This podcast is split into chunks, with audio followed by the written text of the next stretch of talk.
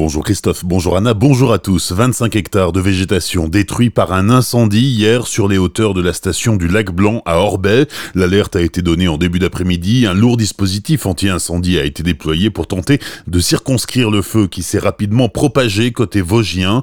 Une cinquantaine de pompiers du Haut-Rhin ont été dépêchés sur place avec des camions feux de forêt et des véhicules tout-terrain. Un hélicoptère de la gendarmerie renseignait les pompiers au sol sur l'étendue des dégâts. Du côté Vosgien également, d'importants moyens ont été mobilisés. À l'origine de cet incendie, un randonneur de 35 ans qui a renversé son réchaud alors qu'il préparait son café. Tentant d'éteindre le départ de feu, il a été gravement brûlé aux bras et aux jambes. Trois blessés dans un accident hier après-midi à Zellwiller. Une voiture qui circulait sur la 35 en direction de Strasbourg a fait une sortie de route et est tombée dans un bassin de rétention d'eau. La bretelle d'autoroute a été en partie fermée le temps de l'intervention des secours.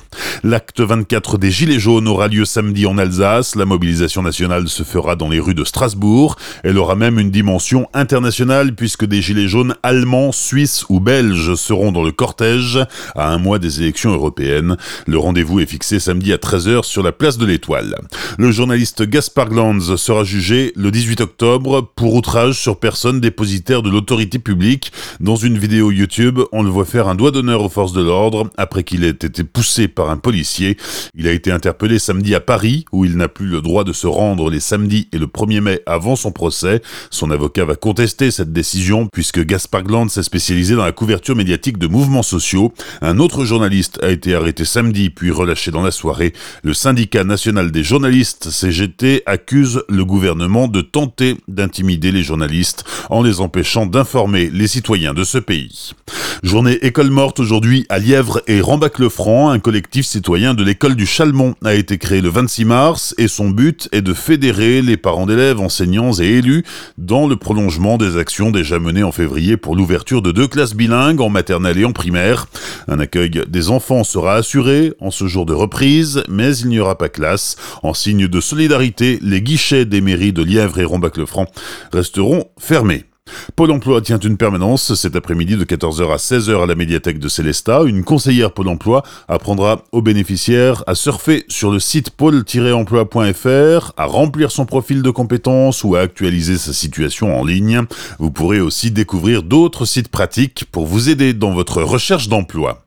MacMedia, la filiale multimédia d'Europa Park, va s'installer à Plopsheim. MacMedia a été créé en 2002 et produit notamment les films projetés dans les attractions du parc. Le terrain de 1 hectare et demi est acquis et le projet a de bonnes chances d'aboutir. Il devrait être accompagné par la création d'une cinquantaine d'emplois. Les résultats sportifs du week-end. En football, le Racing s'est incliné un but à 3 contre Montpellier samedi soir. Au terme de cette 33e journée de Ligue 1, les Strasbourgeois perdent une place au classement et se retrouvent dixième. Vendredi soir, il y avait du basket avec Sig Boulazak, c'était Torenus, victoire de la Sig, 93 à 88.